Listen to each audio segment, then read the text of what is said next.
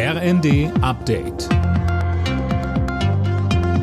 Stündlich neu. Auf den Punkt informiert. Ich bin Philipp Rösler. Guten Tag.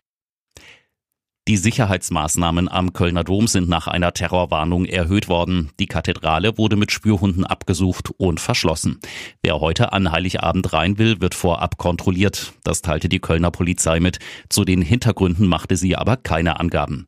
Die Bild hatte zuvor berichtet, dass die Sicherheitsbehörden in Deutschland, Österreich und auch Spanien Hinweise bekommen haben, dass Islamisten möglicherweise Anschläge an Weihnachten oder Silvester planen.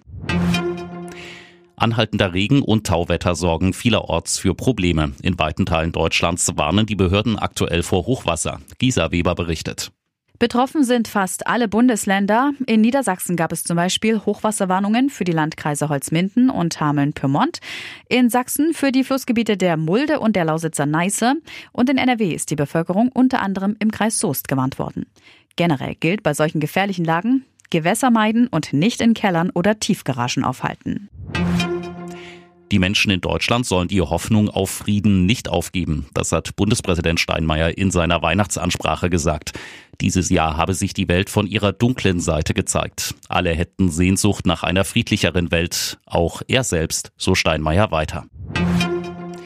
Wer nicht so viel Geld hat, soll sich an Weihnachten auch über ein warmes Essen oder Geschenke freuen können. Unter anderem darum kümmert sich die Tafel.